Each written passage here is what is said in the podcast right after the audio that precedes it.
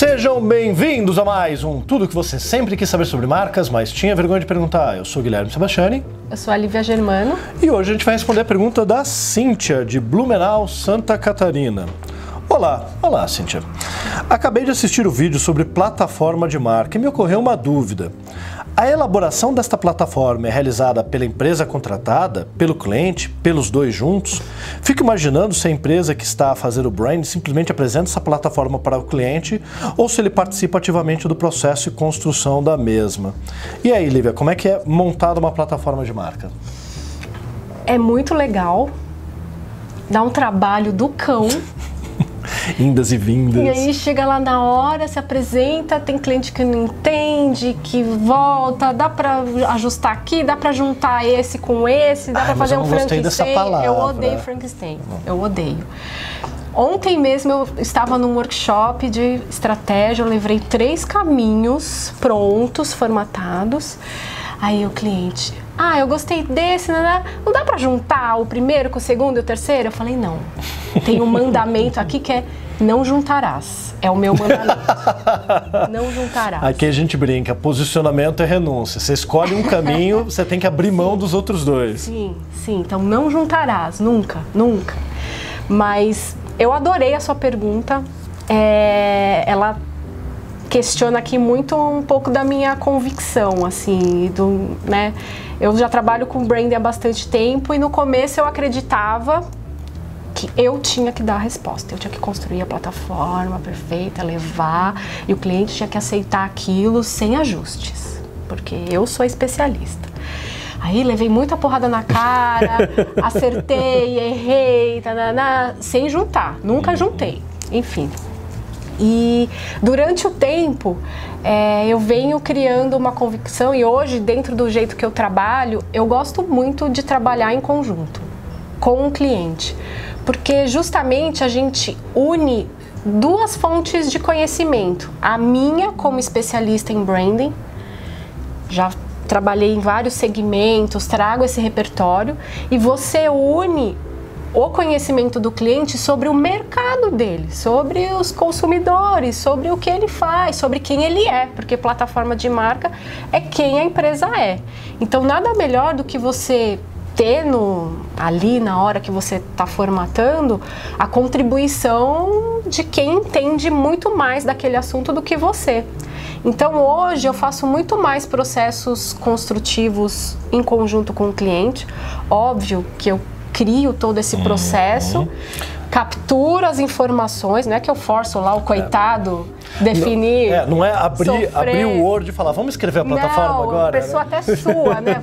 Escreve aí o manifesto. Não, não é assim, gente. Só eu sofro depois, mas não faço isso com o cliente, mas eu crio um processo para que ele possa contribuir, dar as, as, as, questões dele, e é um processo gostoso, é um processo que depois ele se sente proprietário. Isso depois, Isso é quando você vai validar, é assim determinante, porque botou a mão é, é seu.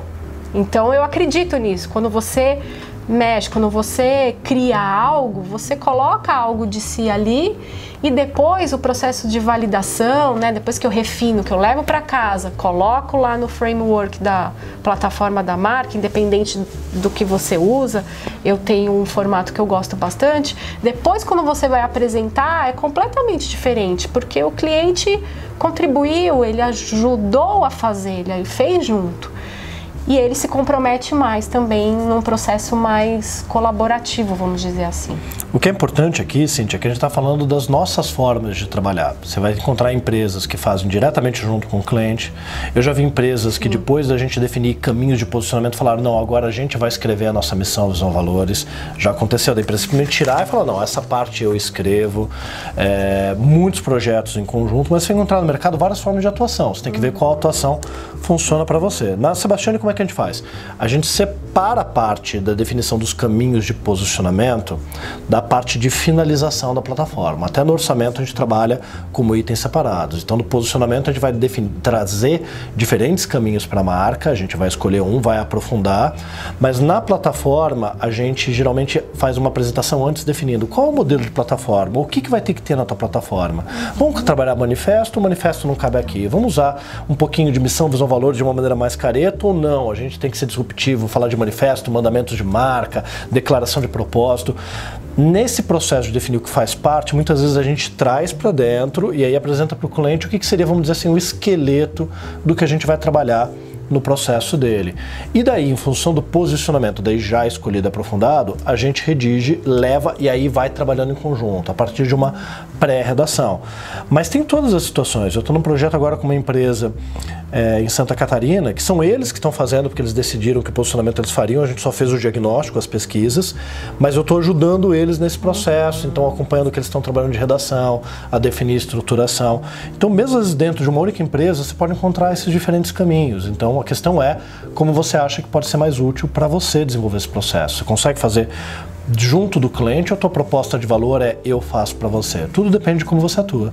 Uhum. Eu gostei desse negócio de validar. Vou pegar para mim. É, não, é importante. Tem que validar, tem que estar junto, porque nesse ponto concordo com você. Ele tem que sentir proprietário, ele tem que sentir que é dele. Que se ele não comprar a ideia, o projeto morre na gaveta com ai que maravilha, olha o nosso projeto de branding.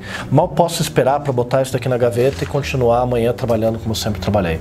Que é o que muitas vezes acontece. É. E tem um ponto também, além de cada escritório, cada consultor, cada empresa tem um jeito de trabalhar, é, muitas vezes, assim, eu gosto e eu tento levar de um jeito colaborativo.